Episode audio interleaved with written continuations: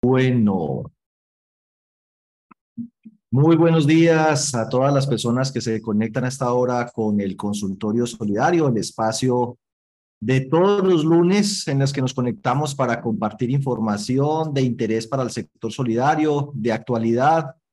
Hoy eh, muy especial el consultorio porque estamos transmitiendo desde un espacio diferente al que usualmente empleamos. Estamos transmitiendo desde las oficinas del Fondo de Garantías eh, CONFE. Es una entidad que forma parte de la red de fondos de garantías, agente comercial del Fondo Nacional de Garantías y del cual hablaremos más adelante y que el día de hoy pues nos ha facilitado su sede para encontrarnos con algunas personas que nos acompañan precisamente el día de hoy, con quien no nos veíamos hacía mucho tiempo y pues de vez en cuando es bueno rescatar ese contacto personal. Es bien sabido que a través de estos medios pues podemos llegar mucho más lejos que a través de los medios presenciales. Aquí están conectados con nosotros en este momento 189 personas. Seguramente se están sumando otras alrededor de, de, los próximos minutos.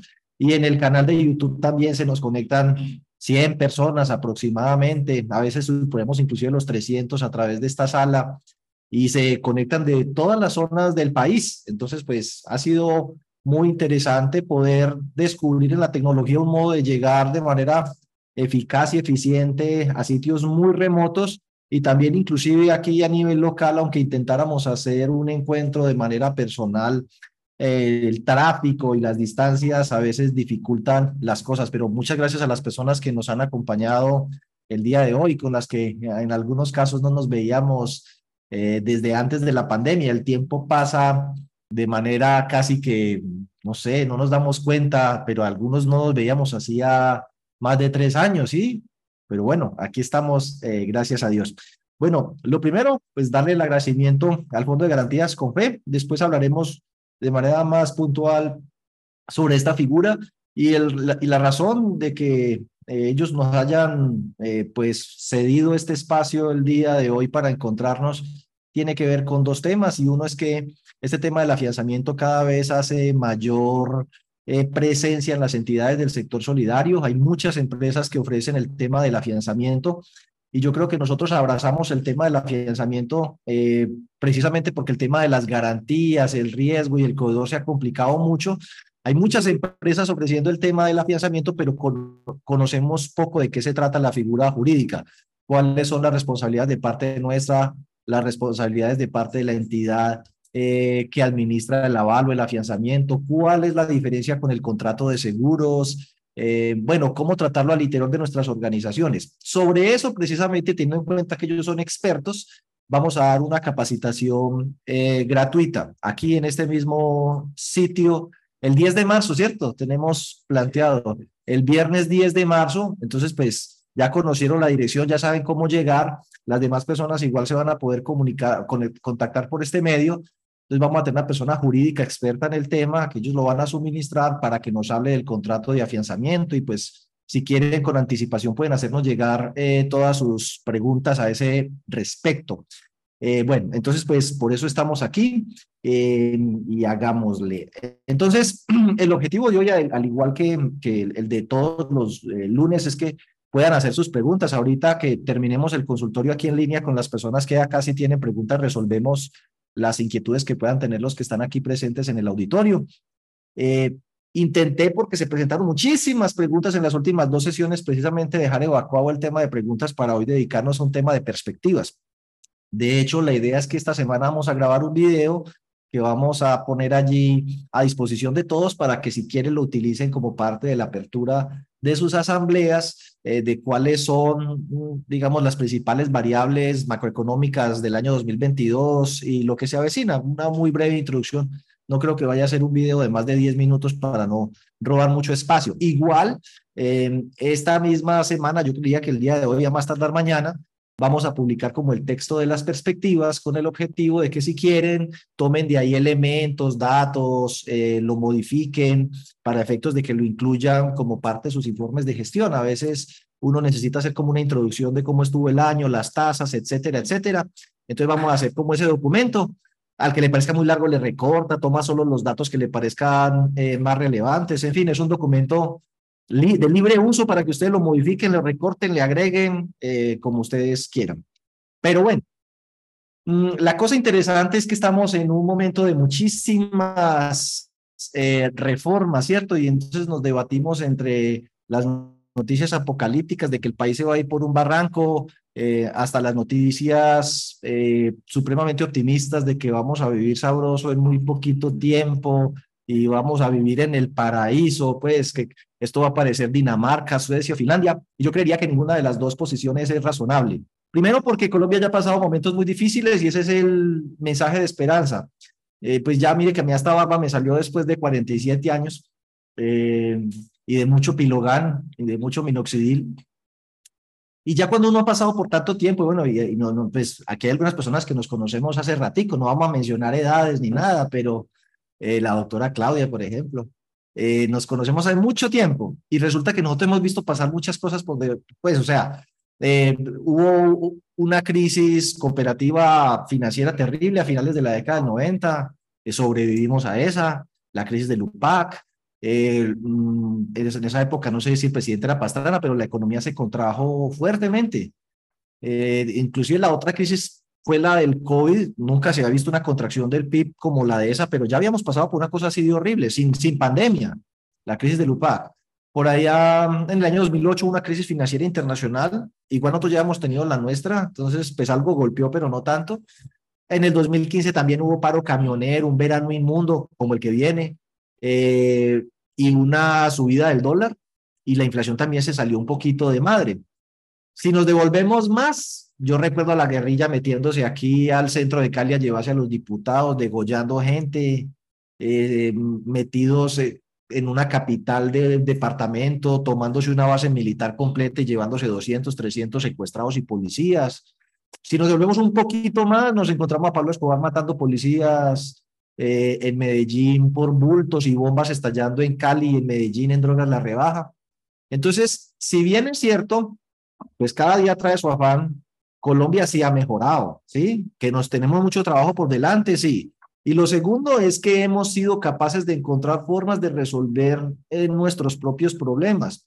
El tema de las FARC que tuvo detractores y, y tuvo gente a favor, es algo que aún con todos los defectos que pudo haber tenido el proceso, yo no me lo hubiera imaginado. Yo jamás creí que fuera posible sentar a esa gente y llegar a algún acuerdo, mal acuerdo y todo, pero quitarse el fusil, quitarse el uniforme y tal y dejar y hasta aquí llegamos. Hubo gente que no se acogió al proceso, pero un grueso sí. Eh, insisto, respetando que haya gente que está con, a, favor y en contra, yo lo que digo es que yo jamás creí que eso fuera posible. Así que aquí en Colombia hemos hecho cosas eh, buenas y malas que uno no cree que sean posibles. Entonces hay que tener fe en el país, yo más que en los políticos, en el gobernante de turno, creo que ha sido el colombiano de a pie, el del día a día, que se tiene que levantar eh, a trabajar y a tratar de sacar el país adelante, los que han hecho posible que, que avancemos, ¿no? Entonces, sin duda, y precisamente ahorita yo hablaba con la doctora eh, Claudia, hace algunos años, eh, el tema de resultados y el crecimiento de la cartera, que estaba como regular. Y le pregunto yo ahorita, ¿y cómo le fue? No, me fue re bien, ¿sí? Año 2022, un año en el que hay mucha gente que se queja que dice me fue regular, un fondo de empleados que dice me fue re bien. Y yo creería que en general eh, nos fue bien, nos puede ir bien, pero hay temas a considerar, retos eh, a afrontar. Entonces, alrededor de todos esos anuncios, la reforma a la salud, la reforma pensional, la reforma laboral, el crecimiento económico, tenemos temitas que tenemos que prestar mucha atención y sobre eso quisiera yo hoy señalar alguna información que espero sea de su utilidad. El protagonista del año 2022 fue la inflación. Esa vaina no la veíamos hace no, pues es que desde la crisis del UPAC no veíamos una inflación de esos niveles. Estoy hablando del siglo pasado. Ya cuando uno habla del siglo pasado es porque está viejo, ¿sí o no? Pero desde el siglo pasado no veíamos una inflación de esos niveles. Ahí ustedes tienen la crisis del 2008. Aquí venimos saliendo de la crisis del UPAC de esa época. Aquí la del paro camionero, pero esta vaina sí no la habíamos visto. Inclusive enero y febrero la cosa va a estar en 13.25. Las malas noticias es que nosotros seguimos todavía como en ese pico que no se ha desacelerado mientras que el resto de los vecinos ya se le está enfriando la fiebre, nosotros seguimos todavía con la fiebre alta. Esas serían las malas noticias. Las buenas noticias es que yo sí creo que ya estamos alcanzando el pico. Pues aquí en Colombia siempre lo pueden sorprender a uno con alguna embarrada de última hora. Pero la verdad es que estamos ya llegando al, al máximo. La cosa empieza a estabilizarse y las perspectivas son de que ya aquí empieza un descenso que no va a ser tampoco tan rápido como el de los demás, es decir, a nosotros nos va a tocar un poco de más tiempo. El mensaje de entrada para todos nosotros, llamémoslo hogares, empresas, sociedad, es que el año 2023 va a ser un año de inflación alta, tasas altas, o sea que va a ser el año del consumismo con su mismo celular, con su mismo pantalón, con su mismo carro, con su mismo televisor, no es un año para endeudarse, sale carísimo. Eh, y yo, y esa es una de las cosas que tenemos que tener en cuenta. Tenemos como dos factores que impulsan o retienen nuestra cartera de crédito, ¿cierto? Por un lado, eh, tenemos unas tasas hoy por hoy en el sector solidario, al menos en el crédito, muchísimo más atractivas que las tasas que se presentan en el sistema financiero. Eso impulsa la cartera. Pero por otro lado, tenemos unos asociados hogares apretados de bolsillo que podrían posponer eh, ciertos proyectos de inversión o de endeudamiento. Pero para mí, en medio de todo este panorama, el riesgo más importante o los dos riesgos más importantes, pero en su orden diré el primero y luego el segundo. El primero es el riesgo de liquidez y el segundo el riesgo de crédito. ¿Por qué el riesgo de liquidez? A nosotros, al igual que los hogares colombianos, el bolsillo se nos va a apretar. Porque si ustedes dan que un regalito a fin de año, que la asamblea, ¿cierto? Entonces algunos tienen que traer delegados, pagarles tiquetes aéreos, alquilar un salón, gastarle su refrigerio al menos, ¿cierto? Sobre todo ahora que muchos quieren volver a este tema de, de hacer una reunión presencial. Eso les va a salir más caro. Empezando, los tiquetes aéreos tienen una exoneración de IVA que desapareció. Los eh, hoteles eh, y restaurantes tenían una exoneración de impuesto al consumo y del IVA que desapareció, pero además solo los alimentos tuvieron un incremento como del 30%, la energía, los combustibles. Así que ese tipo de celebraciones, los gastos de funcionamiento en sí van a ser más altos, incluido el tema de los gastos de personal. Porque con una inflación alta, pues los reajustes de salario, ustedes vieron que el salario mínimo fue el 16, pero la inflación mínimo fue el 13-12 Así que entre el 13-12 y el 16 por ahí deberían estar la gran mayoría de reajustes salariales. Si a uno no le ajustan eso, pues en la práctica le bajaron el sueldo. Entonces se va a tener que apretar más. Lo más fregado es que en Colombia es obligatorio reajustarle al menos el salario mínimo a los que ganan el mínimo. Para los que ganan más del mínimo, no. Y muchas empresas apretadas es posible que los reajustes salariales hayan estado por debajo de inclusive la inflación. Inflación que no golpea a todo mundo del mismo modo. Entre menos gana uno, más duro le da una persona que se gana 10 millones de pesos y merca, no sé, que yo ya ni merco, la que merca es clarita, pero digamos millón ochocientos, o sí, eso, o, o millón quinientos, no sé si un millón y medio alcance, pero el asunto es que eso es el 15% del ingreso de ese hogar. Pero si un hogar se gana 2 millones, ¿cierto? Eh, yéndole muy bien, supongamos que merque con 600, pero tiene que ser supremamente creativo, ¿no? Mucha pepa, poca carne, eh, el papel higiénico de una sola hoja, uno no necesita copia, uno lleva consecutivo, eh, el champucito, el jabón, todo, buscar de esa marca Acme, sí, nada que Pantene. Eh, me imagino que de un, de un, solo huevo perico con bastante tomate y cebolla se puede hacer para tres. O sea, ser bastante creativo. Inclusive hay un dato que a uno pues eh, le preocupa y es 13% de los colombianos hoy solo come dos veces al día, entre ellos yo porque estoy muy gordo por cuenta de la pandemia pero otros ha sido eh, físicamente porque no les alcanza, ¿no? Han tenido que modificar sus hábitos alimentarios. ¿A dónde voy con eso? Pues que nosotros nos subieron los gastos, pero imagínense entonces el, el, ciudadano o el colombiano de a pie puede empezar a tomar ciertas decisiones que nos afectan a nuestras empresas. Miren, me voy a retirar. Definitivamente la plata no me alcanza. Yo estoy aportando 50 mil pesos mensuales. Dejo de aportar esos 50 mil y son dos libritas de carne, tres libritas de carne más que puedo comprar. Eh, entonces, ahí hay un riesgo de liquidez por descapitalización.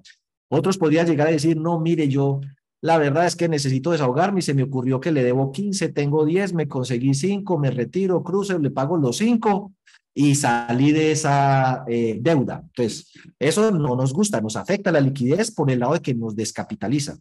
Pero viene la segunda, el apretado que le dice, yo no me quiero retirar, yo lo que quiero es refinanciar coger los cinco créditos, armar una sola pelota y extenderlos, como dice Buzz Lightyear, al infinito y más allá.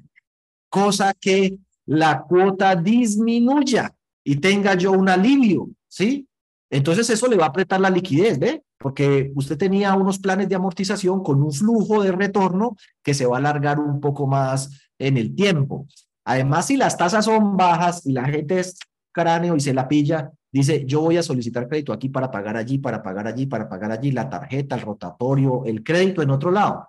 Entonces nos va combinando que se alarga la curva de pagos, que tenemos una mayor demanda de crédito y algunos que tiran la toalla y se quieren eh, retirar, y, y, después de ese tema, de los tres que he mencionado, viene el cuarto que nos afecta la liquidez y es que con inflación alta y tasas altas, la gente cada vez está más tentada a decir, me llevo mi plata para otro lado. Es que es de ponérselo a dar. Mire, tenemos una inflación del 2021 de 5,62, una inflación eh, del 2022 de 13,12. Todo pinta que la inflación para el 2023 va a estar por los lados del 9. Y el año siguiente, pues eh, como decía el padre Guerreros, y la noche que llega. No sabemos, pero hay gente que le apunta al 5 o 6%. Serían cuatro años en los cuales la inflación está por fuera del rango meta del Banco de la República. Si lo sumamos 6 y 13, 19 y 9, 28, va a ser más del 30% en cuatro años, cosa que si uno no revaloriza aportes, por ejemplo, es como si la plata de la gente se hubiera devaluado un 30%. Entonces, al que tenga platica y bastante, y el concepto de bastante varía mucho de una persona a otro, pero digamos que uno tiene 10 millones de aportes y, y se han desvalorizado tres. Hay gente que dice, no, pues yo pasa gracia lo cruzo. O si usted es de esas personas que no tiene deuda, pero tiene aportes, dice, no, pero es que me están llamando del banco tal, o vi un, vi un aviso de que estaban, abre tu CDT al 14, al 15, al 16. Entonces, no, pues me retiro, me llevo mi plata, abro un CDT allá, me pagan el 16 pasan los tres meses que dice el estatuto, vuelvo y me asocio, tengo los mismos derechos que el que tiene 10 millones, solo que ya no tengo sino 200, 300, 500 mil, un millón. Y a fin de mes eso sí cuente o a fin de año con que va a pedir los mismos auxilios, va a pedir que el regalo, que la participación en la fiesta. Entonces, em, los gastos sociales pueden ser los mismos, pero con un menor volumen de capital. Además, eh, el riesgo de liquidez está presente menos oculto de manera estructural y a largo plazo en lo siguiente. Póngale cuidado. Si usted tenía un capital de trabajo de 10 mil millones de pesos, cuando el salario mínimo era un millón, usted le alcanzaba para prestar 10 mil salarios mínimos. O sea que si usted tiene 10 mil asociados, la estoy poniendo fácil si la división no es lo de ustedes, eh, le alcanza para prestarle un millón a cada uno, entonces le presté una vez su ingreso. Muévase unos años más adelante. Usted no ha podido revalorizar aportes porque los excedentes no le dan lo cual significa que usted tiene los mismos 10 mil millones, pero esos 10 mil millones, si lo divide por el salario mínimo no de ahora, sino del futuro, para prestarle a cada uno una vez su salario, ya no le alcanza para los 10 mil, le alcanza para menos, ¿ve? Usted empieza a sentir que cada vez la cantidad de dinero que tiene es menos suficiente para alcanzar a atender la demanda de recursos que tenemos. Entonces, el riesgo de liquidez ahora eh, y los años siguientes va a ser el más importante para el sector solidario gente que se está llevando los EATs, gente que está llevando los ahorros buscando mejores rentabilidades, gente que se está llevando y se está retirando es buscando aliviar su flujo de caja, gente que está reestructurando y ahí viene el otro riesgo y gente que definitivamente no va a ser capaz. Entra en mora, se declara insolvente y habrá que ver que en una economía que tiende a crecer más lento, hemos crecido muy bien en los últimos dos años, en el primer año del rebote fue como el 11%, en el segundo año, o sea, el 2022 fue como 7.5. Este año la cosa pinta más bien a cero, ¿sí? Más que mejorar, podría empeorar otro poquito, pero pinta más bien a cero.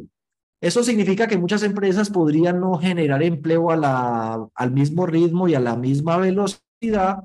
Y entonces, pues uno no sabe que, mire, solo por colocar un dato y ahorita seguimos viendo gráficas, que es que me emocioné.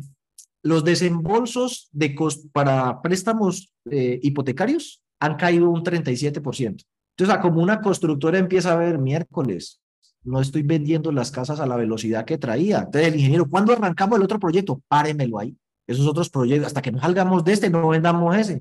Entonces, la, cadena se va yendo. El oficial el contratista, ¿qué hubo? ¿Cuándo arrancamos el otro? No, eso se pospuso, no sabemos hasta cuándo. Y eso llega hasta allá, hasta el barrio, al trabajador de la construcción que pregunta, ¿qué hubo, jefe? ¿Cuándo arrancamos la otra hora, hermano? No sé. Entonces el de la tienda le pregunta a ese, ¿qué hubo? ¿Cuándo me paga el mercado? Y hermano, no sé. porque realmente no, no, no tengo claridad del trabajo. Entonces eh, se empieza eh, a contagiar la economía, así que eso no queda así, eso pica y se extiende.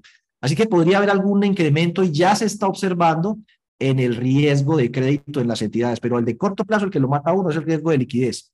Y, y las tasas de interés tienen mucho que ver. Entonces ahorita vamos a ver, me adelanto a la conclusión, y es que las tasas de crédito del sector solidario se han reajustado mucho menos y a menor velocidad que las del sistema financiero. Las del sistema financiero empezaron a incrementarse hace 21 meses. O sea, hace dos años ellos ya vieron que la cosa iba mal o que las tasas iban a subir. Nosotros apenas nos estamos dando cuenta que subieron. Entonces eh, empieza la discusión, ¿será que la subimos, que no la subimos? Eso siempre tiene una fuerte resistencia por parte de los directivos porque los directivos son, además de directivos muy queridos y todos, son deudores. Entonces, ahí hay una dificultad y un conflicto de interés. Obviamente uno no va a decir, no, ¿cómo me van a subir la tasa si eso me afecta? Porque eso queda como feo.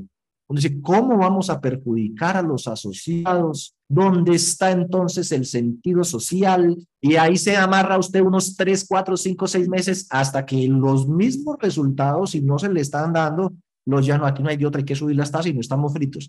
Subir las tasas tiene varios, varias cosas. Uno, le da la posibilidad de asumir mayores gastos como está ocurriendo ahora. Dos, le da la posibilidad, si le toca, de endeudarse para seguir prestando. Porque es que hay gente que ya se le acabó el capital de trabajo. Y cuando usted va al banco, uno estaba feliz antes. Ay, sí, DTF más 5. Así estaban las tasas. DTF más 5. Entonces, DTF 2 más 5, 7. Regalado. Y uno presta el 13. Se gana 16 puntos, no estoy hecho.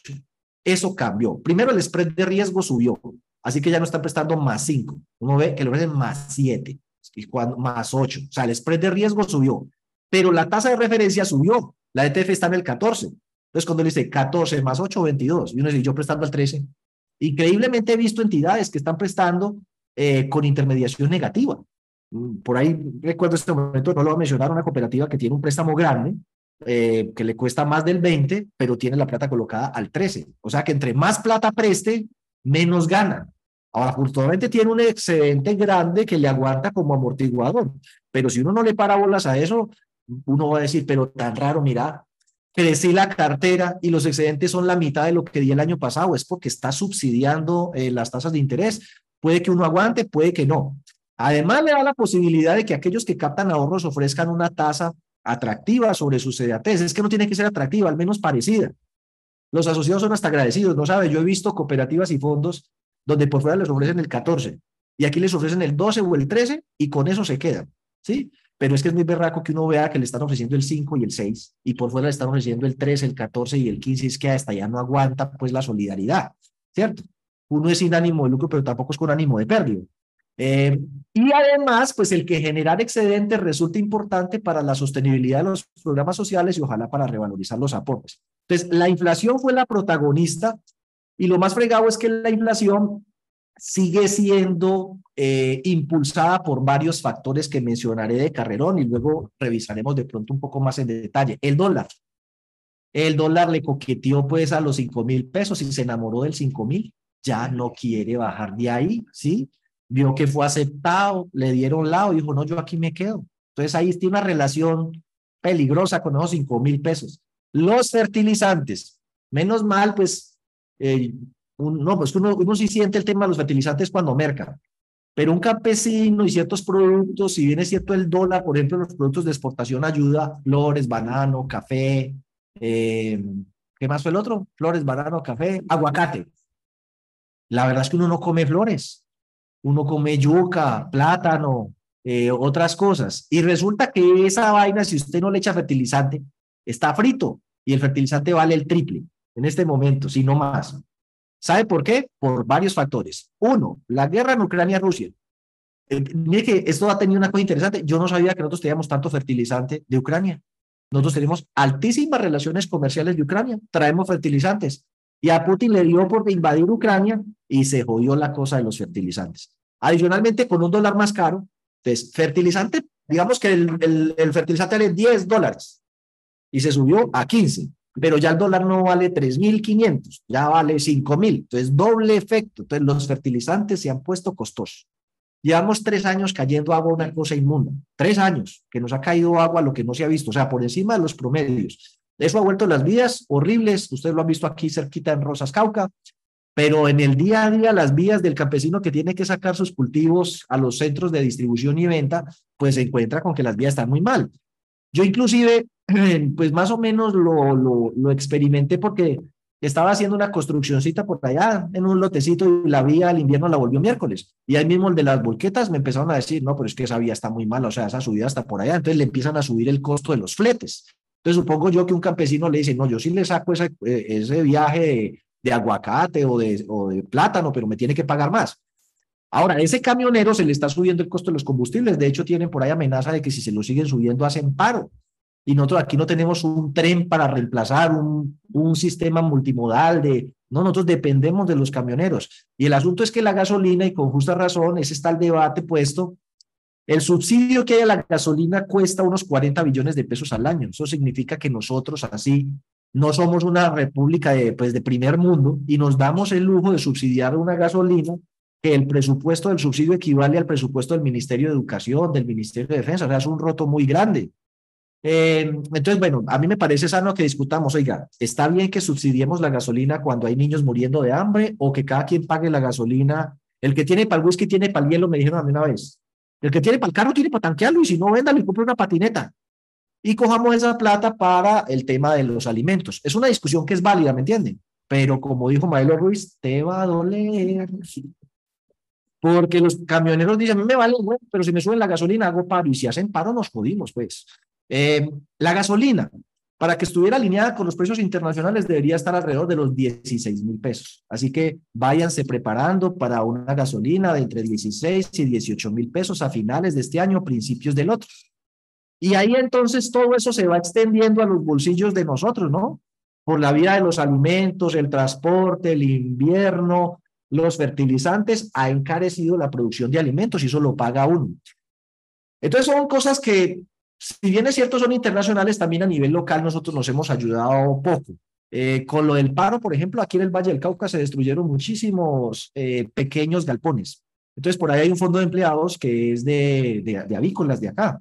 Entonces, yo hablaba con la gerente de que a las avícolas grandes no les estaba yendo mal.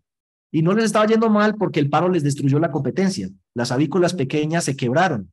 Entonces, ya ellos no tienen esa competencia y han podido mantener un precio del huevo que les permita pagar los préstamos en los que se metieron para reconstruir los galpones y recuperar las ganancias perdidas. Yo eso lo entiendo. Y si usted le quitan la, competencia, pues le hicieron un favor. Eh, también es cierto que hay cierta escasez de materias primas que impulsó esa inflación. Es como si todos vamos a un ritmo, la economía y nosotros. Y de un momento a otro, pues un chino le dio por tomarse una sopa de murciélago, no sé a quién se le ocurre tomarse una sopa de murciélago, entonces se infectó y todo el mundo. Esa es la tesis de que un chino se tomó una sopa de murciélago entonces, por culpa de ese chino, ojalá lo lograran identificar para tomarle foto y tal, y que no lo olvidemos nunca, se paró el mundo en seco. ¿sí? No sé si ustedes han visto que una cosa entre más grande, más difícil es de, de, de, a ver, no se ría, que estoy hablando es como de un motor o de un camión. Eh, por ejemplo, no es lo mismo parar un Renault 4 en seco que una tractomula grandísima o un buque, requiere de más. Entonces, claro, uno, se, uno para, se encierra, trabaja por Zoom, ¿cierto? pero usted cierra una fábrica porque todos los obreros se fueron para la casa, para la, el motor, y luego le dicen, no, que ya hay vacuna, que tenemos que empezar a trabajar, arranque, volver a arrancar ese aparato productivo. O que quiero que la materia prima, que sí, que está en China, pero que no la vende, que porque ellos no saben que la van a dejar mejor para ellos. Que en tal parte, que sí, que está, pero que no hay que empacarla porque no hay contenedores, porque eso está lleno de mercancía que se quedó represada con el paro. Entonces, mientras eso vuelve y arranca, la escasez hace que los precios suban. Pero además hay una enorme liquidez. Todos los bancos centrales, incluido el colombiano, eso se agarraron a imprimir billetes, ¿sí? Eso es papel. Entonces la gente volviendo un trapo rojo, tenga 50 mil, tenga 80 mil, tenga 100 mil, le fueron subiendo a los subsidios. Ahora ya van para medio millón y un millón entero. Eso ayuda a impulsar la economía, sin duda. En ese momento, a precios muy baratos. Entonces, por eso las tasas se vinieron abajo, porque el Banco de la República le presta a los bancos. Y si el banco dice, el Banco de la República me presta el 1.7. Yo como, ¿por qué le va a pagar usted por su CDT el 5? Pues pasa a igual banco que me preste. Y el gobierno sacó líneas de crédito para impulsar la colocación de crédito y mantener la economía a flote. Entonces, la gente, como no se murió, gracias a Dios, pero estuvimos ratos encerrados. Hubo gente que, bueno, en un apartamento de 48 metros cuadrados, con la suegra, el papá, la mamá, dos muchachitos, uno tratando de hacer la conexión aquí para comunicarse con el jefe y los otros dos peladitos, mamá, que vea, que no sé qué, que la conexión de ella con el colegio, no, eso fue una pesadilla. Y de un momento a otro se ve libre, con plata y barato, los queremos sanos, libres y en paz, como la otra vez. Entonces la gente se agarró a gastar como loco, a viajar, a comprar lo que no había gastado más porque ahorró. Eh, pues uno estando encerrado no gasta tanto en combustible y en otras cosas, ¿sí? Entonces, pues hubo una enorme liquidez, pocas cosas para comprar y mucha gente con billete impulsó los precios hacia arriba. Ahora estamos volviendo al revés. Pongamos que sea muy costoso comprar para que la gente deje comprar tanta pendejada, a ver si los precios bajan un poquito. Tenemos pues, em, además de todo este rollo de la guerra de Ucrania y Rusia, de la amenaza de China y Taiwán, la de Corea del Norte, aquí en el vecindario la cosa tampoco es que está, estamos en vecindario caliente. En Perú hicieron un golpe fallido, un golpe de Estado fallido, ¿sí?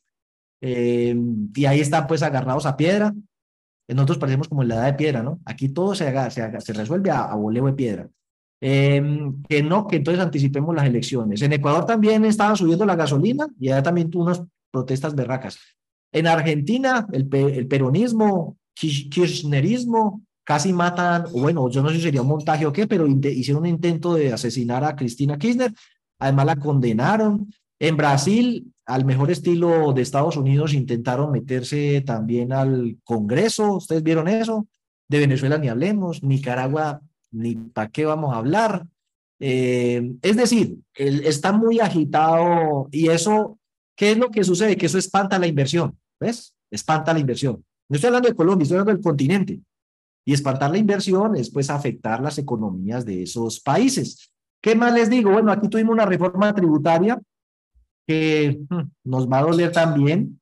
Subió los impuestos, los fondos de empleados se salvaron eh, gracias a que quedaron metidos en el mismo artículo en el que estaban las iglesias.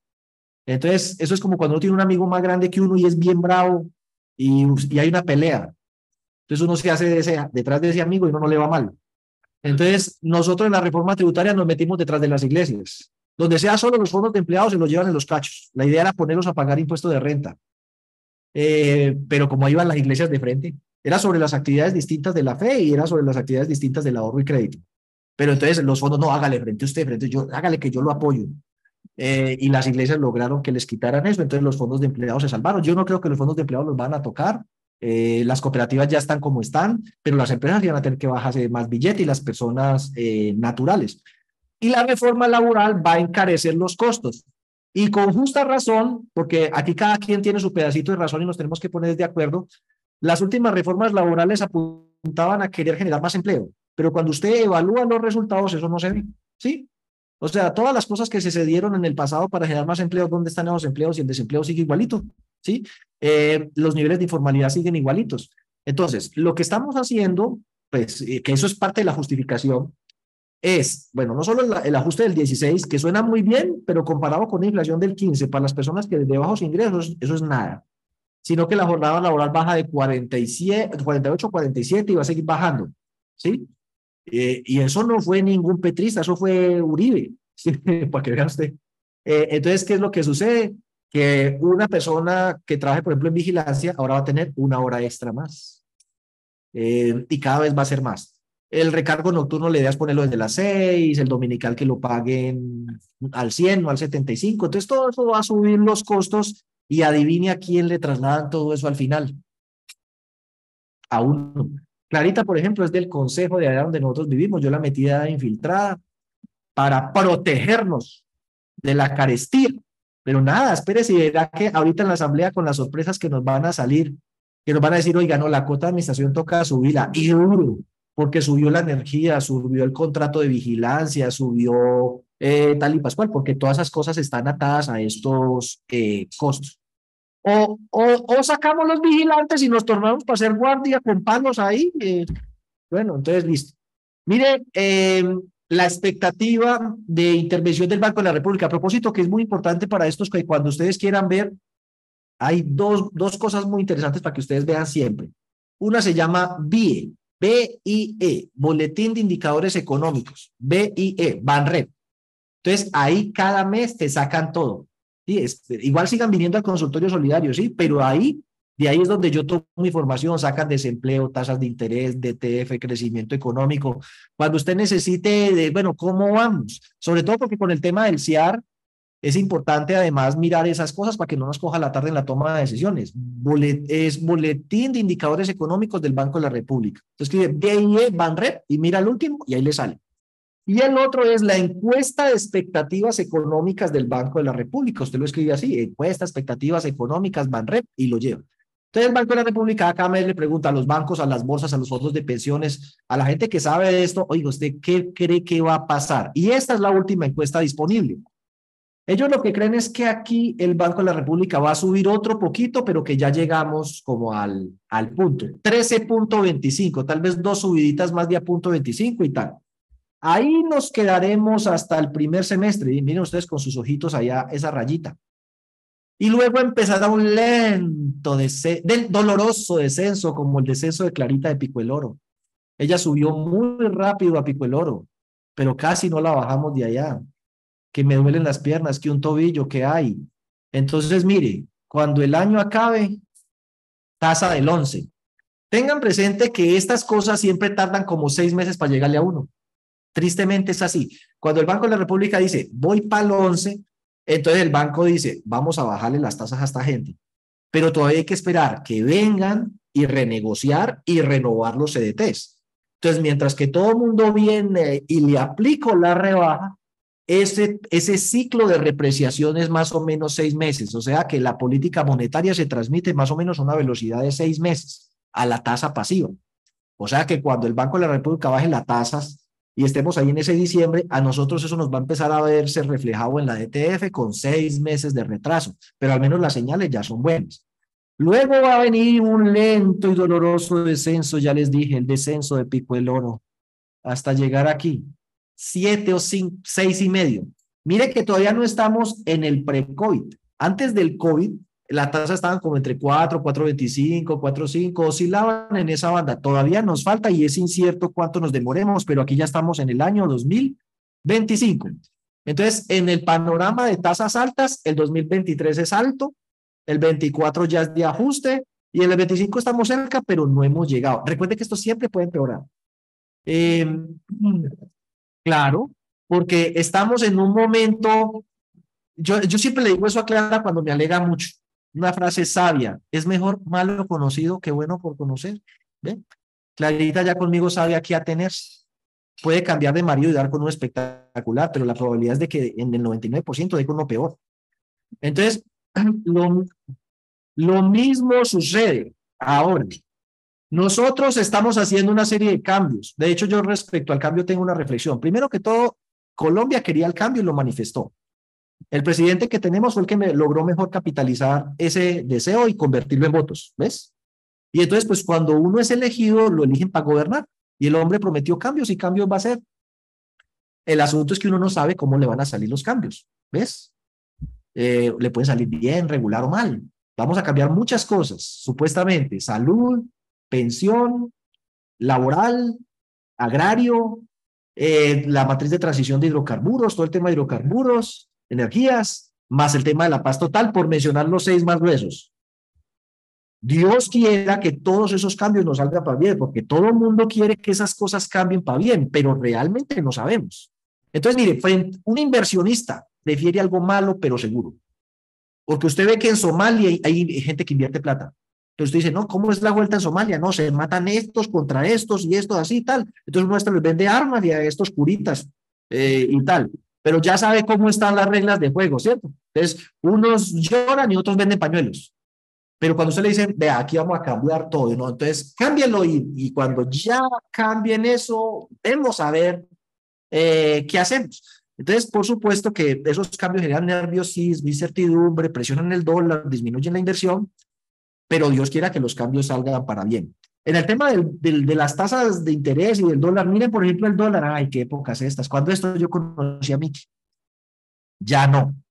Ahora estoy en la búsqueda de familiares que no veo hace tiempo para visitar. Está libre uno de hospedaje, comida y cititud, porque ellos hacen de guías. Busque si ustedes a un familiar que viva, no sé, en Bucaramanga. ¿Ustedes conocen Bucaramanga? ¿No? Voy a visitar a mi tía en Bucaramanga, se queda donde ella. Ella lo lleva a conocer Girón, de Cuesta, eh, vamos a Barichara, queda ahí en la casa. Es el Antes de inventar Airbnb, uno tenía una tía que vivía lejos. Aproveche. Porque eh, eh, ahora, ¿favorece turismo que llegue de afuera? Claro que sí, en estos días estamos hablando del tema del turismo, ojalá. Em, lo que pasa es que pues también es cierto que para nosotros pasear va a estar un poco caro por los combustibles, los tiquetes, pero aquí a nivel local se puede. Mire, ese dólar se demoró desde el 2015, yo por aquí no veo muy bien, hasta el 2018, tres años alrededor de tres mil. Luego se demoró cuatro años para subir mil pesos hasta los cuatro mil. Pero aquí, mire, mire estos meses, agosto, junio, y no estoy diciendo que sea únicamente porque se haya elegido a Petro como presidente, sino que coinciden muchas cosas alrededor del mundo, el dólar se nos subió a casi los cinco mil pesos y ahí eh, se quedó. Y eso le está pegando a todas estas cosas. Mire, carnita, cuando uno le muerde la lengua, porque está caro, 20. Arroz, 54. Electricidad, 22. Estuve viendo frijoles, que ha subido el 60%. Productos de limpieza y mantenimiento, 40. Vehículos, los vehículos usados están carísimos. Eh, y bueno, ¿no? Ahí está, alimentos casi el 30%, restaurantes y hoteles, artículos para el hogar. La inflación no ha pegado igual en todo el país, ¿no? Hacia la costa, lamentablemente, ha pegado más duro. Miren, Montería, Riohacha, Valledupar, Cincelejo y Cúcuta, es caliente como la costa, pero no tiene mar. Eh, y nosotros aquí en Cali tenemos una inflación más alta que el promedio nacional. A los que les fue mejor fue Manizales y Bogotá, pero esa es la inflación. ¿Que favorece la, el dólar alto? Sí, aguacate, remesas. Las remesas son la plata que mandan del exterior. Las remesas superan los 9 mil millones de dólares. Es cinco veces la cosecha cafetera. O sea que aquí es más rentable exportar colombianos que café. Claro, el café nos produce unos 2 mil millones de dólares al año. Las remesas casi 10 mil. Y la buena noticia es que con la devaluación, eh, pues rinde más la platica. Lo, las malas noticias es que si por aquí llueve, por allá no escampa. O sea, se, la mitad de los países de Europa ya entró o va a entrar en recesión. Estados Unidos crece más lento. Entonces allá también Mijo, ¿y usted por qué ya no manda 500 dólares y no 400? Yo, porque está duro el trabajo. Pero los 400 le rinden más, eso sí, indiscutible. El turismo a nivel local es una enorme oportunidad, ¿sí? Yo ya sé dónde quedan las pailas del Olso, Charco Cajones. Ah, métanse en eso del trekking. No gastan gasolina, eso es bolear pata, una cosa inmunda, sale barato. Petróleo y carbón, pues eso produce el 43% de las ventas. Supongo yo que eso se tiene que ir reemplazando con turismo y aguacate, flores y banano. Y también hay oportunidad de producir manufacturas a nivel local, sobre todo el tema de textiles. Ayer que estaba nomás por allá con Clarita almorzando, me dio por, me dio mirar un plato por detrás, Made in China. Miré otro plato, Made in China. Cogí otro plato. Todos los platos de la mesa de diferentes marcas y diferentes moñitos, todos eran Made in China hagan el ejercicio de empelotarse, no lo vamos a hacer aquí, sería divertido, pero no alcanzamos. A mirar cada cosa que usted tiene puesta, zapatos, ropa interior, camisa, eso es Taiwán, China, eso no lo hacemos aquí. O sea, esa industria aquí en Colombia hasta, hasta creo que, fue, ¿cuál fue la que cerraron estos días? Coltejer o Fabricato, no sé, Coltejer, la cerraron. Hay una oportunidad de reactivar eso. Dudo más bien que seamos capaces de producir computadores, celulares, tablets, eh, los televisores Sony, LG, Samsung, esa vaina. No. También el acero lo traemos de afuera. Eh, cereales, ay, me faltaba eso. En los alimentos eso pega muchísimo. Los cereales, no sé si ustedes sabían, pero el 80% de los cereales nosotros lo importamos. Arroz, frijol, imagínense. Esa es una vergüenza, uno de paisa comiendo frijoles importados. Pero el asunto es que la torta de soya y el maíz son fundamentales como insumo para la fabricación de concentrados. Y recuerden que los pollitos dicen pío, pío, pío. Cuando tienen hambre y cuando tienen frío. Cuando tienen frío, la gallina los cobija. Y cuando tienen hambre, hay que darles concentrado maíz. Y eso es importado y se paga en dólares. Entonces, por ahí el alimento de los, de, de los animales se sube y también se sube el pollo y se sube el huevo. Que eso ya no saber cuánto vale un huevo le costó el Ministerio de Hacienda Carrasquilla, entonces yo ya no le digo cuánto vale un huevo. Sí, porque, pero está caro. Medicamentos importamos, ¿no? Los medicamentos son importados, muchos de ellos. Yo sé que aquí está la Francol, Sanofi, Genfar, eh, pero no sé, esos medicamentos una parte son importados, todos no se producen aquí, y si no, algunos insumos son importados, pero el dólar pega. Bueno, dicho esto, las buenas noticias no se hacen esperar tampoco. De tener un desempleo de casi el 25, estamos otra vez en los niveles antes de la pandemia. Bien dicen que país de ciegos, el tuerto es rey. Ese dato ya era malo antes de la pandemia. O sea, el nivel de desempleo nuestro era muy alto, sino que después de este susto, pues, ay, qué bueno quedar otra vez entre el 10 y el 11. Este año es posible que se suba un poquito. Pero el verdadero drama de Colombia no es el desempleo, es el subempleo. Mire, voy a hacerles un resumen poco exacto porque yo soy contador y de pronto no muy bueno, no economista, pero la población económicamente activa en Colombia debe estar entre los 36, bueno, 500, Personas en edad de trabajar, entre 36 y 37 millones en edad de trabajar. Con ganas de trabajar es que es verdad. ¿Sí? De eso sí es poquito. Todo el mundo quiere recibir el billete, pero trabajar por él, no. De esos hay 26. O sea que nos quedan entre 10 y 11 millones de inactivos. Todos queremos vivir sabrosos. Todos. Esos 11 millones o 10, también, pero sin trabajar. Ahora, hay que reconocer que muchos de ellos están dedicados a labores no remuneradas, pero algo hacen. De los 26 millones que sí quieren recibir alguna remuneración, 26, eh, 25, están desempleados casi tres, ¿sí? O sea, no consiguen nada de nada. Reparta hojas de vida, manda para aquí, mande para allá. Eso puede ser de las peores tragedias que afronte un ser humano una separación, que le diga que tiene cáncer, que un hijo está enfermo y que se quedó sin trabajo. O sea, eso son tragedias para una persona. ¿Qué vamos a hacer? Al mes entrante, yo me he atrasado un día porque se me ha olvidado pagar la cuota del crédito. Y eso me llaman así como si el futuro del banco dependiera de mí. O sea, es una cosa inmunda esa forma de cobrar a mediodía, por la mañana, por la noche, mensajes, WhatsApp, correo electrónico, es una cosa pavorosa. Entonces yo digo, bueno, ¿y cómo harán? Imaginen cuando uno se queda sin empleo y son cinco o seis tarjetas, más bancos, todo el mundo llamándolo a uno.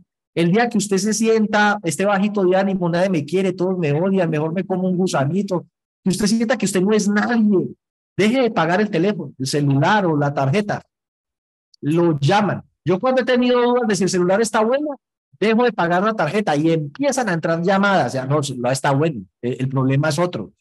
Bueno, pero mire, de los 26 millones, tres no consiguen nada, unos 22 y medio, algo hacen. Pero de esos 22 y medio, trabajadores por cuenta propia, casi 9 millones y medio. Trabajador sin remuneración como Clarita, medio millón. Eh, jornalero peón, que esos no les pagan ni el mínimo, 600 mil. Bueno, empleados domésticos, pues hay de todo. Unos pagos full con todo y otros que no, en eso se ve todavía mucho. O sea que nos quedan empleados, empleados, junto con los del gobierno y los patronos, 11 millones tal vez. Eso es todo. Quiere decir que de 36 millones, divídalo por 11, de tres personas que algún día van a ser viejitos y no van a tener la misma fuerza para trabajar en lo que sea, uno está cotizando para su salud y para su pensión. Los otros dos, no. Lo cual significa que cuando llegue la hora del Q, esas cotizaciones no van a alcanzar. Así que eso va a tener que salir del presupuesto nacional. Y si no, vamos a tener un poco viejitos que van a hacer una carga social. ¿Por qué una carga social? Porque lo cargan los hijos y no va a haber hijos porque hoy ustedes no se han visto el tema poblacional ha cambiado mucho. Uno tiene un gatito, un perro, sale más barato. Bueno, eso es relativo. Se mueren, uno los entierra en el patio de la casa, hasta barato. Eh, entonces, imagínese uno cuando llega viejito decirle al perro, vea, yo qué vi por usted, vea usted por mí, no, jodido. Entonces, mm, ese tema de la reforma pensional y el futuro y tal, bueno, pero hoy el subempleo, generar empleo formal, ese es el gran reto. Esa fue la apuesta que el gobierno hizo cuando reformaron todo eso, a ver si se animan a generar más puestos de trabajo, pero formales, con acceso a la seguridad social. Eso no se ha visto, lamentablemente. Seguimos con el problema y tenemos que buscar qué vamos a hacer para eso. Y ahí está el desempleo. Mire, el desempleo, que es una tragedia, A nivel nacional estamos en el 11, aquí en Cali, desde donde transmitimos en vivo y en directo, y también por el canal de YouTube, 11%. Pero ese no es el problema. El problema es este, el subempleo. Veanlo, ahí está la informalidad. Hacia la costa, dos de cada tres, mire, Montería, eso es costa. Bueno, si le metemos Quibdó y Cartagena, está ahí cerquita. Cúcuta, ya le dije, eso es caliente como la costa, pero sin mar. Santa Marta, Cincelejo, Riohacha, Valledupar, todo el mundo va por ahí a pasear y eso hay mucho empleo informal. El que vende el dulce, el que le hace el masaje, el que le hace las trenzas, el que le vende las gafas, el rebusque, pero empleo, empleo formal, no tanto. Donde va mejor el empleo formal es alrededor de los grandes centros de producción. Mire aquí, pues no sé, el eje cafetero está buenísimo. Mire, Armenia, Manizales, Pereira tiene los niveles de informalidad más bajos. Uy, ya me dijeron que se nos va a acabar el tiempo. Bueno, pero más o menos estamos hablando de que la mitad o un poco más de la mitad eh, de los colombianos está en la informalidad. Estas son las tasas pasivas, lo que les decía yo ahora. Estaban en esto antes de la pandemia, descendieron a esto y mire el salto que han pegado. Esto es a 90 días, 14%. A 180 días, 16%. A un año, entonces, los que tenían excesos de liquidez, pues están relajados porque o pueden invertirlo a muy buenas tasas, o hay una demanda de crédito muy buena que pueden convertir sus inversiones y sus excesos de liquidez en cartera. El asunto está hasta cuándo va a aguantar eh, el ritmo de colocación. Yo conozco entidades que ya se quedaron sin plata. Miren las tasas. Hasta antes de, de, de acá, de agosto, estábamos con tasas de un dígito. Estos son los cuatro más, bancos más grandes de Colombia. Solo ellos concentran el 64% de los activos. Da Vivienda, Bogotá, Bancolombia y BBVA.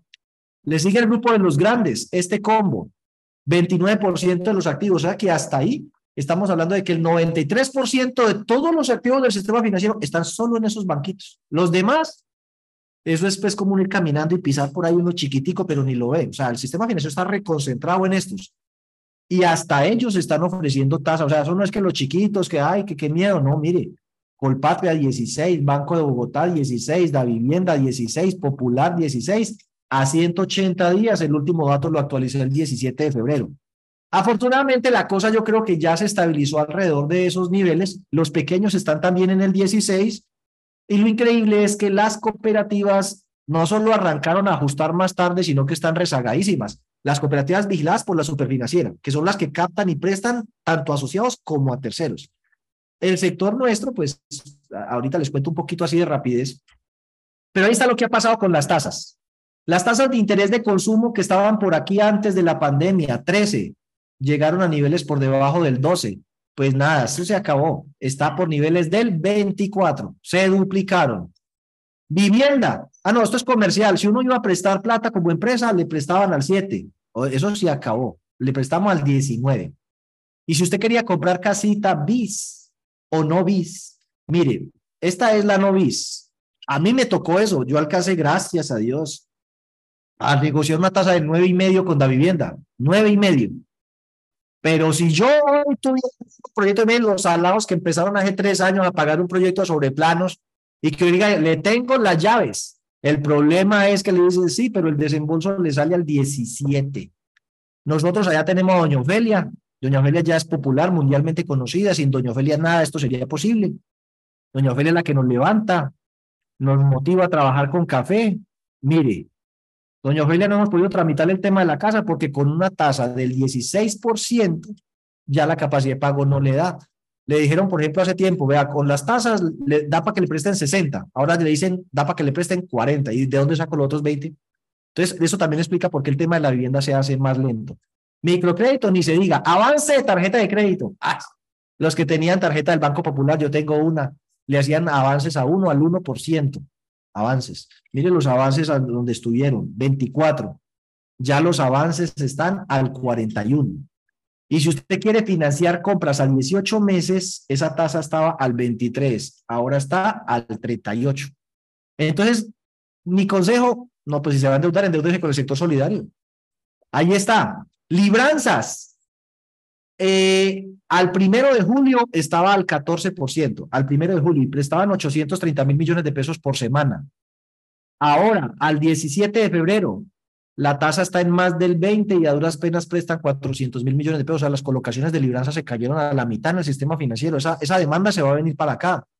Vivienda, prestaban 330 mil millones de pesos al 12% el primero de julio, la semana que terminó el primero de julio. La semana que terminó el 10 de febrero, 120 mil millones de pesos al 19. El único que sigue prestando barato, ojo, y lo van a ver siempre, Fondo Nacional del Ahorro, 9.23, 9.5.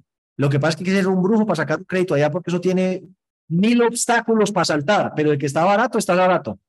Lo malo es que uno dice, el crédito está barato, el problema son los subsidios, el presupuesto de los subsidios. Primero que todo se agotó, pero segundo, los recortaron. Eh, aquí dice, que el, habían sido en el año anterior, no sé cuánto, habían sido 2.5 billones de pesos los subsidios y por ahí está la cifra que ya se me perdió. El monto de los subsidios los, los redujeron bastante para el tema de vivienda de interés social, o sea que va a haber mucho menos subsidio número, en número. Eso va a cambiar. Y ahí está la tasa de usura. No sé si dieron cuenta que ya subió. Ve, me falta eh, actualizarle ahí está en 46.26, que equivale a 3.22%. A eso está financiarse ahorita con una tarjeta de crédito. No se lo recomiendo.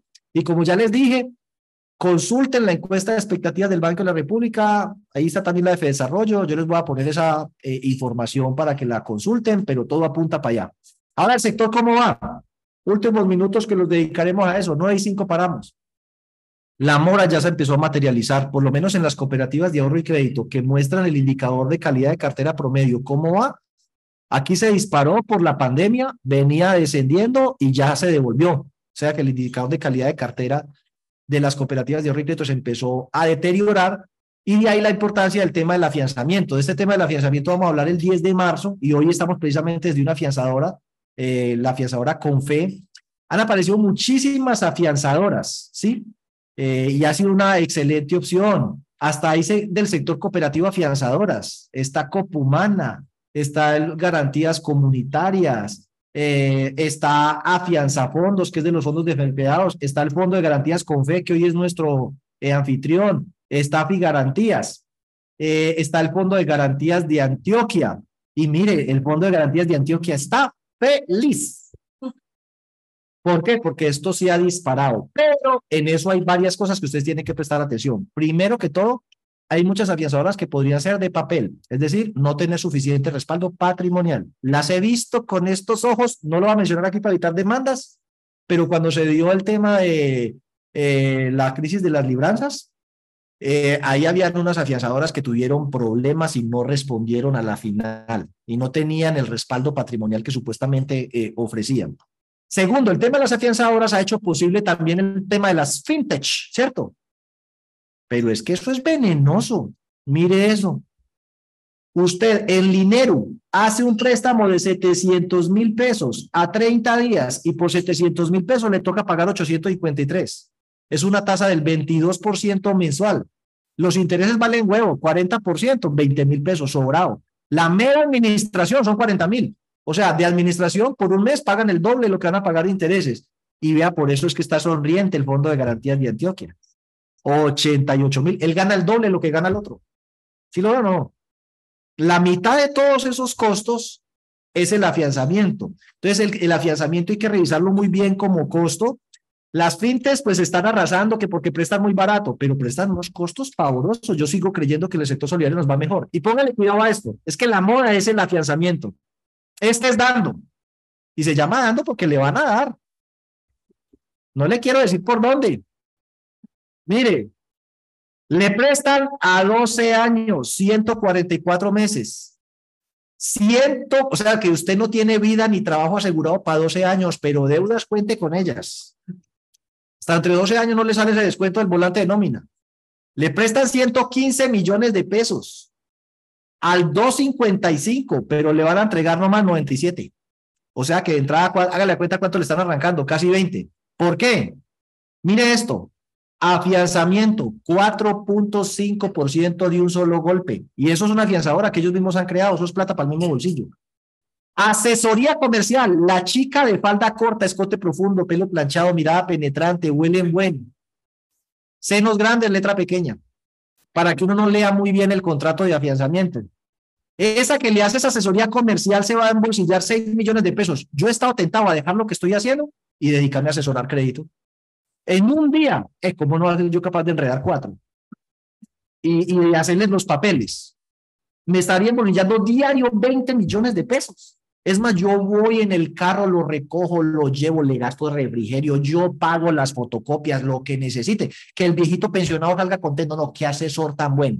Pues por 6 millones cualquiera. El afianzamiento, 5 millones de pesos. Este Vaipor no, ni le digo, las nóminas, ve, la, la, la, el, el método está pintado.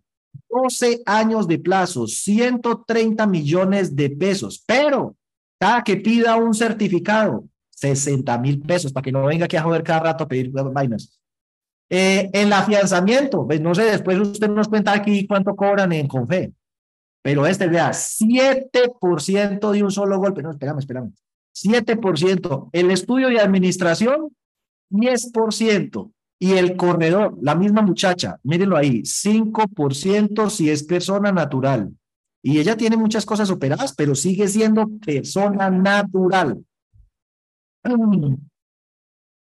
Las cosas que usted ve de esos de a, investiguen, dice que Nanocred, Profin, de esas apps, eso es una estafa.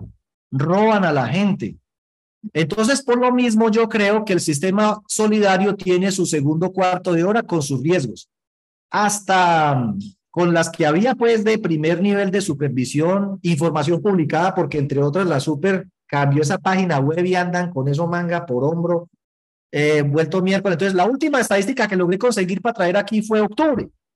Pero hasta octubre, cuando usted compara, hay una velocidad diferente entre lo que crecen las fuentes de apalancamiento, que son los aportes y los ahorros que crecen muy tímidamente, en ese mismo periodo la cartera crece el doble de la velocidad a la que crecen los aportes, lo cual significa que se está ya materializando lo que les digo, reducción de los excesos de liquidez por una demanda de crédito que supera la velocidad a la que vienen aumentando los aportes, porque, insisto, se retiran, los cruzan por apretados y los ahorros porque los llevan por otro lado. Y la explicación tiene que ver mucho con lo que hay aquí. Mire, cuando cogemos las cooperativas de ahorro y crédito, estas son las tasas de CDATES que presentaban hasta noviembre.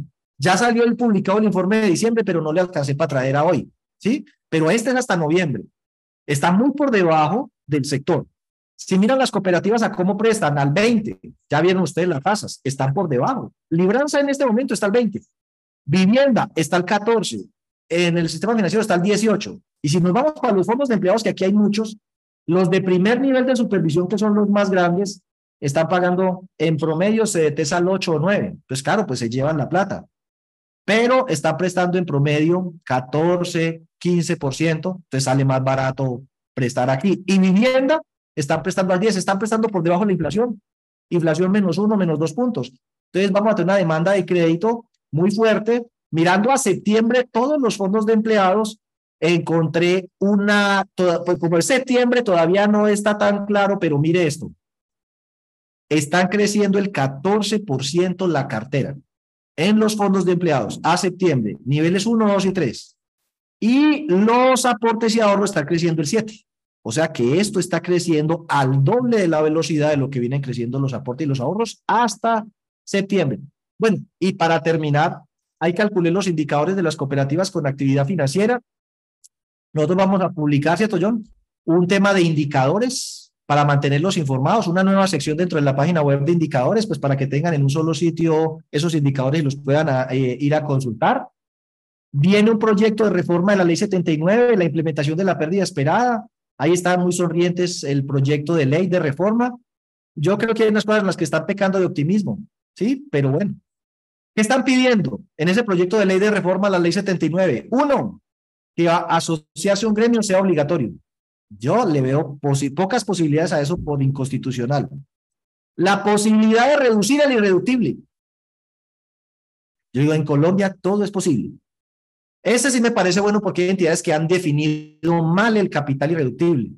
Hoy no alcanzamos, pero otro día, recuérdenme, hablamos de eso.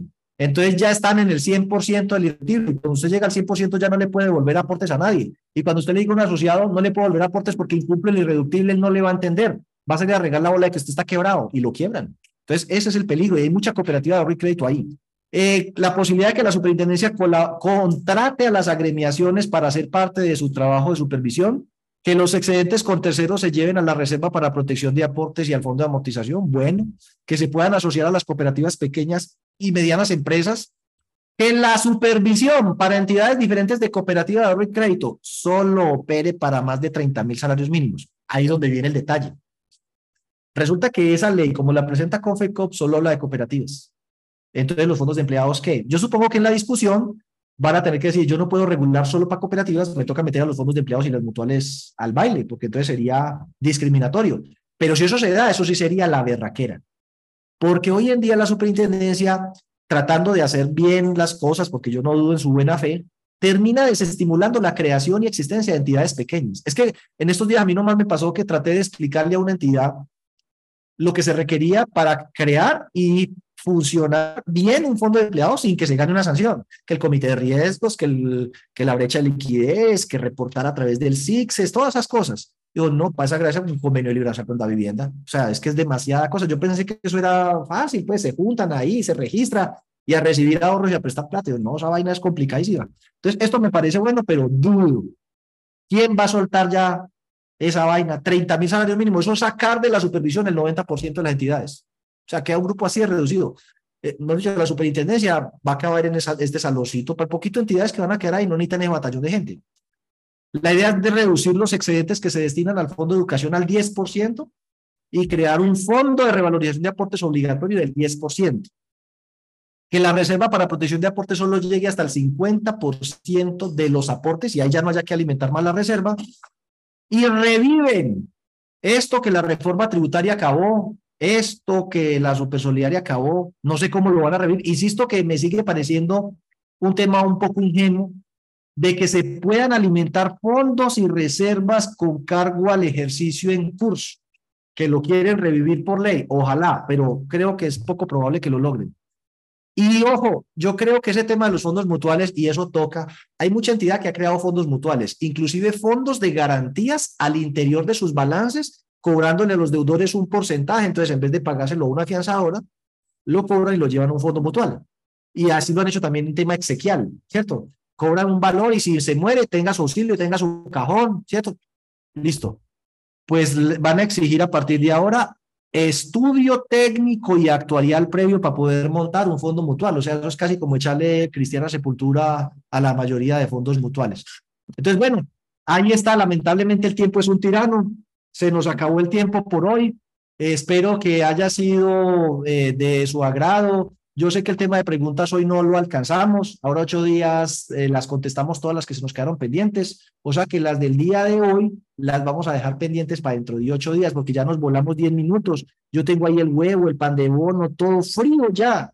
Em, y entonces vamos a responder preguntas de las personas que están aquí presentes y los que están pues eh, a través de YouTube y de Zoom, agradecerles su presencia, invitarlos dentro de ocho días nuevamente a que se conecten. Vamos a responder las inquietudes, vamos a preparar el video eh, introductorio y el documento que lo vamos a colgar en la página web.